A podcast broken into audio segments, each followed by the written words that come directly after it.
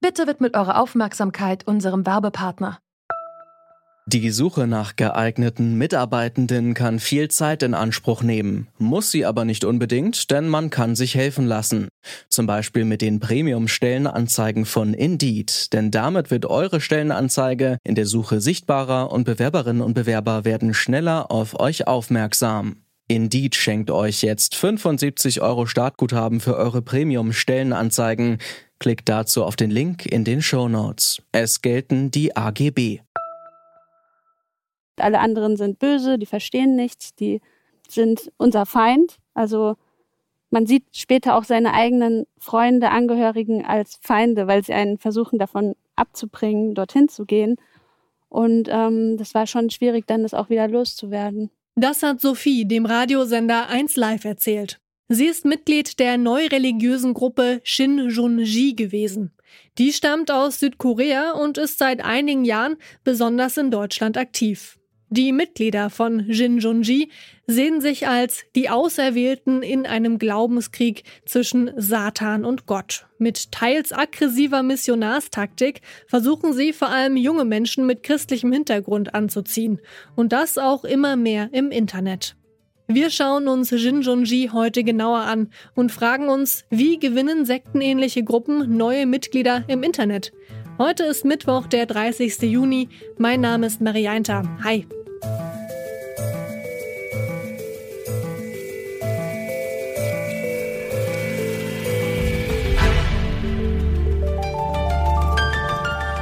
Zurück zum Thema.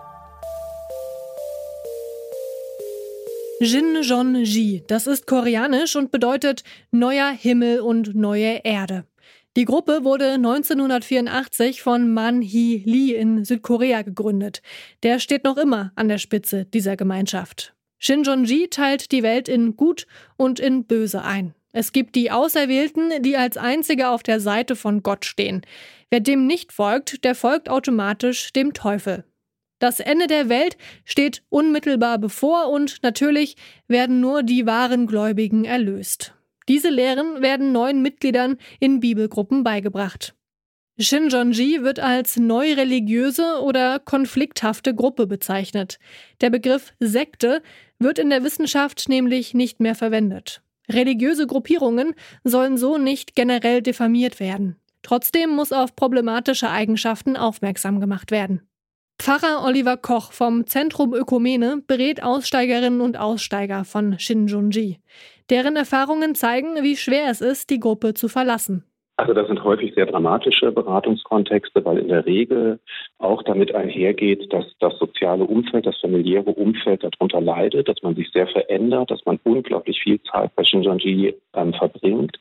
Wenn man dann irgendwann merkt, das ist sozusagen nichts für mich, das ist nicht mein Glaubenshintergrund, aber wenn ähm, jemand kritisch wird, dann werden diese kritischen Fragen in der Regel nicht akzeptiert, sondern man wird dann in den Kursen die ja auch nochmal von ähm, sogenannten erfahrenen Mitgliedern auch betreut werden, wird man sozusagen dahin getrieben, dass man diese kritischen Fragen nicht stellen soll, sondern mehr lernen soll, dann wird das irgendwann schon beantwortet. Das ist sozusagen das eine Problem. Und das andere Problem ist, wenn man wirklich aussteigen will, dann ist in der Regel eine Krisensituation ähm, der Auslöser. Also das mögen psychische Zusammenbrüche sein, dass man zu viel Zeit, zu viel Energie auch da rein investiert hat und irgendwann nicht mehr kann. Das sind manchmal auch körperliche Zusammenbrüche, manchmal ist es ein familiärer Hintergrund, der diese Krisensituation auslöst. Also sprich, da geht eine Beziehung zu Ende oder da gibt es solche Konflikte irgendwie, dass man doch kritisch wird. Und manchmal ist es eben auch die Situation, dass wenn man ein halbes oder ein Jahr in diesem Bibelkurs gewesen ist, aber gar nicht wusste, dass es sich um Shinjanji handelt, dass man es dann irgendwann erfährt und dann natürlich sagt, oh, da bin ich jetzt aber eine ganze Zeit lang doch so getäuscht worden, dass ich da so enttäuscht bin und jetzt aus dieser Gruppierung aussteigen will. In der Vergangenheit haben Shinjonji-Missionarinnen und Missionare Menschen in Innenstädten, an Bahnhöfen oder auf dem Unicampus angesprochen. Sie fragen nach dem Weg oder bitten darum, bei einem Vortrag zu helfen. Schnell sollen dabei Kontakte ausgetauscht und Freundschaften geschlossen werden.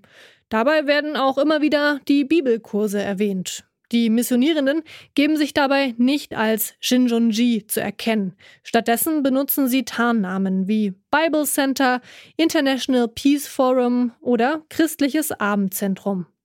Durch die Corona-Pandemie haben sich die Missionierungsversuche stärker ins Internet verlegt.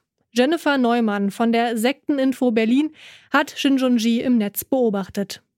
Also wir hatten in Berlin, sagen so vor ein, zwei Monaten, ein großes Aufkommen junger Menschen, die in den sozialen Netzwerken unterwegs waren und sich für Jugendthemen engagiert haben, ja, sowas wie Gleichberechtigung oder politisch engagieren wollten, so ähm, Nichtregierungsorganisationen.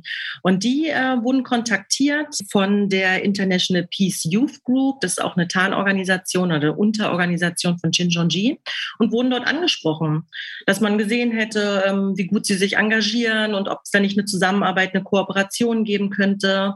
Vorgeschoben wurde eine Veranstaltung gegen Cybermobbing. Und ähm, es gab einige Betroffene, die durch Recherchen relativ schnell den Zusammenhang zu Shinjonji erkannt haben. Und andere waren einfach verunsichert und riefen bei uns an. Und so konnten wir in den Beratungen herleiten, worum es da eigentlich geht. Beratungskontexte, in denen christliche Gruppierungen angesprochen hatten, die sind bei uns nicht aufgeschlagen, sondern es ging wirklich eher um Jugendvereine, äh, die da kontaktiert wurden immer vor dem, mit dem Vorwand, dass man gemeinsam arbeiten könnte. Ähm, dann Einladungen auch zu Zoom-Meetings. Ne? Nach und nach wurden dann den ähm, anzuwerbenden Aufgaben zugeschrieben, die sie übernehmen konnten. Also eigentlich das, was wir von Shinjonji in Zeiten vor der Pandemie in der Anwerbungsstrategie kennen, wurde hier online umgesetzt. Die neue religiöse Gruppe benutzt nicht nur Instagram, sondern auch weniger bekannte Plattformen. Weiterhin wissen wir aber auch von einzelnen ähm, persönlichen Beratungen vor Ort, dass ähm, Shinjonji auch die Missionare auf Online-Plattformen, Dating-Plattformen platziert. Also da ist uns zugetragen worden, dass es da um Christ sucht Christ geht oder um die Plattform Himmlisch Plaudern. Also wo junge Menschen, christliche Menschen äh, Partner suchen, die ebenso sich mit den christlichen Werten identifizieren und dass darüber hinaus auch Freundschaften aufgebaut werden und dann ähm, danach die Einladung zum Bibelkurs kommt. Nicht nur Shinjonji hat durch die Corona-Pandemie ihre Aktivitäten verstärkt ins Internet verlagert. Auch andere sektenähnliche Gruppen versuchen immer häufiger, ihre Lehren online zu verbreiten, weiß Oliver Koch vom Zentrum Ökumene. Inhalte haben sich bei den ähm, Neureligionen oder Sondergemeinschaften nicht verändert, Beispiel Zeugen Jehovas oder Scientology, aber verändert haben sich natürlich die Missionierungsmethoden. Also man geht da tatsächlich deutlich mehr ins Digitale, man geht mehr über Social-Media-Plattformen und versucht da sozusagen die Inhalte weiter zu transportieren.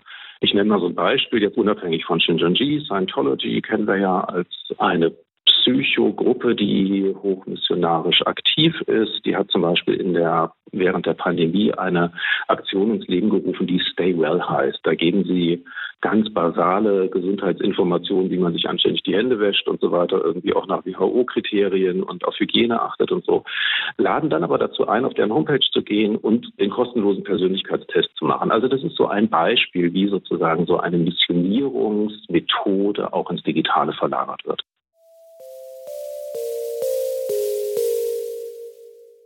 Die Mitgliederzahl von Jinjonji wird von Oliver Koch in Deutschland auf 3000 bis 3500 geschätzt. Wie viele es wirklich sind, ist allerdings schwer zu ermitteln. Mittlerweile tritt die Gruppe auch unter ihrem offiziellen Namen auf. Sie bietet zum Beispiel YouTube-Seminare an oder gibt Pressekonferenzen. Es existieren aber immer noch verschiedene Tarnorganisationen. Um sektenähnliche Gruppen zu erkennen, muss man besonders auf deren Ansprache achten, sagt Jennifer Neumann von Sekteninfo Berlin. Missionierende stellen oft sehr persönliche Fragen und drängen darauf, schnell Handynummern oder Social-Media-Profile auszutauschen. Man sollte außerdem vorsichtig sein, wenn Organisationen keine offizielle Internetseite haben. Zum Schluss jetzt noch ein Hinweis für alle Apple-Nutzerinnen und Nutzer. Bei Apple Podcasts Abonnements könnt ihr einigen unserer Podcasts exklusiv folgen. Denn wir sind dort auch dabei, nicht nur mit Zurück zum Thema im Daily-Kanal. Ihr könnt dort auch beispielsweise unserem Fahrrad-Podcast Antritt folgen und dann hört ihr die Episoden eine Woche früher. An dieser Folge mitgearbeitet haben Lina Cordes, Toni Mese und Andreas Popella. Chef vom Dienst war Leonhard Eckwart und ich bin Marianta. Tschüss. Zurück zum Thema vom Podcast Radio Detektor FM.